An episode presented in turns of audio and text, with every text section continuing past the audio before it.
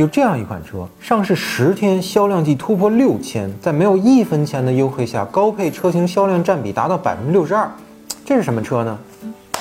吉利星越 L。Hello，大家好，我是看着不正经但说是很正经的熊仔。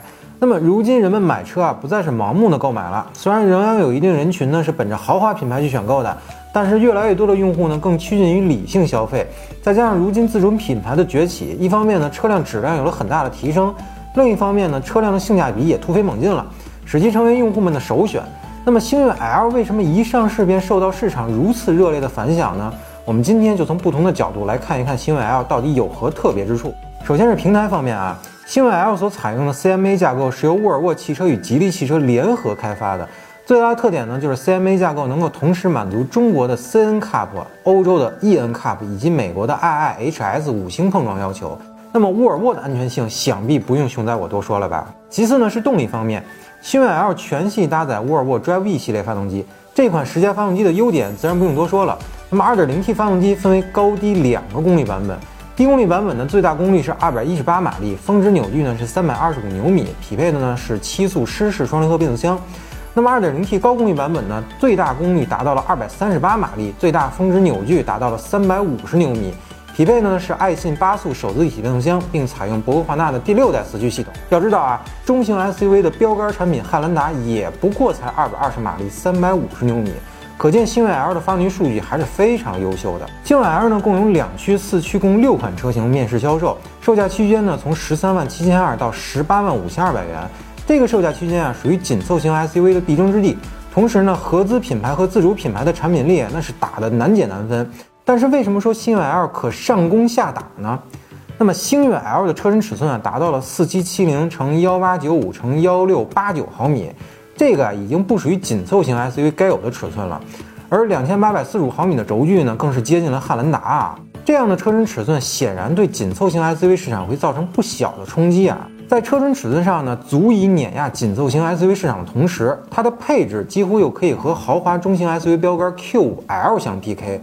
但是大家要记得啊，星越 L 的售价可是远远要低于 Q5L 的哟。最后就是大屏幕，今天的造车新势力们不是喜欢玩命装大屏幕吗？人家星越 L 有三块大屏幕，第一块是十二点三英寸的数字液晶仪表，第二块是还是十二点三英寸的触控高清中控屏，而且是全系标配的哦。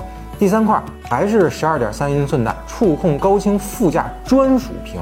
当然啊，这种三屏的设计呢，在理想 ONE 或者其他新能源车型上虽然也有，但是在汽油车上呢，这种设计还属于首例，并且呢，在星越 L 这个价位的竞品车型上啊，还是没有对手的啊。同时，高通骁龙八幺五五的芯片也让系统的流畅度啊有了进一步的保障。好，那我们说完了这个四个星越的杀手锏啊，接下来再说说这个星越 L 不足的地方啊。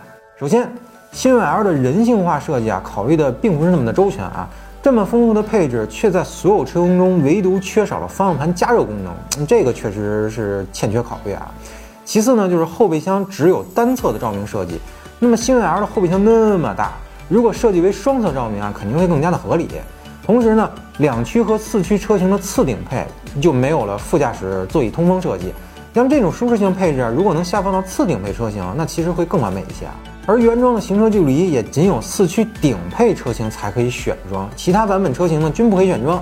那虽然后期加装的很多啊，但是只有四驱顶配才可以选装这个事儿啊，其实格局是有点小了的。第二个缺点呢，就是虽然车辆拥有三块大屏啊，并且内容虽然很丰富，使用起来呢也很流畅，但是呢车辆的软件系统啊并不是十分完善，很多功能呢需要后续升级才能使用。作为一款上市车型来说啊，应该先抓紧解决这个软件的可能性，然后呢再解决使用过程中的 bug。